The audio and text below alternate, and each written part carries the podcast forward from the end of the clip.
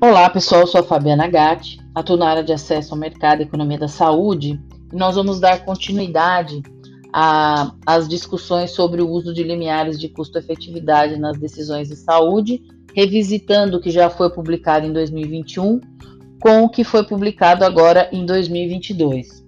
Então, nesse momento que se nós vamos falar um pouquinho do trecho de caminhos metodológicos. Então, é apresentado, são apresentados uma série de linhas de metodologias. Uma é o método precedente, que utiliza o valor das decisões prévias.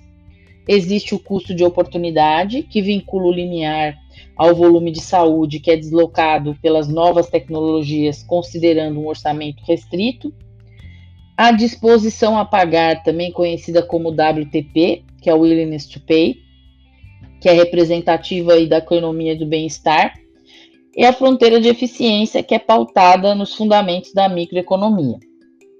Quando se fala de métodos pautados na demanda, e aí nós estamos falando da questão da disposição a pagar, né, willingness to pay, é, tem-se a discussão dos anseios sociais, sendo uma questão relacionada a valor, dependendo de como os indivíduos e a sociedade valorizam a saúde em relação a outros bens. Quando é discutido o método pautado na oferta, aí nós estamos falando basicamente das discussões de custo de oportunidade, que se, há, se tem a discussão de eficiência ou produtividade do sistema, em que os recursos são escassos e frente a esses limites e restrições de orçamento público em saúde, que é feita a, a tomada de decisão.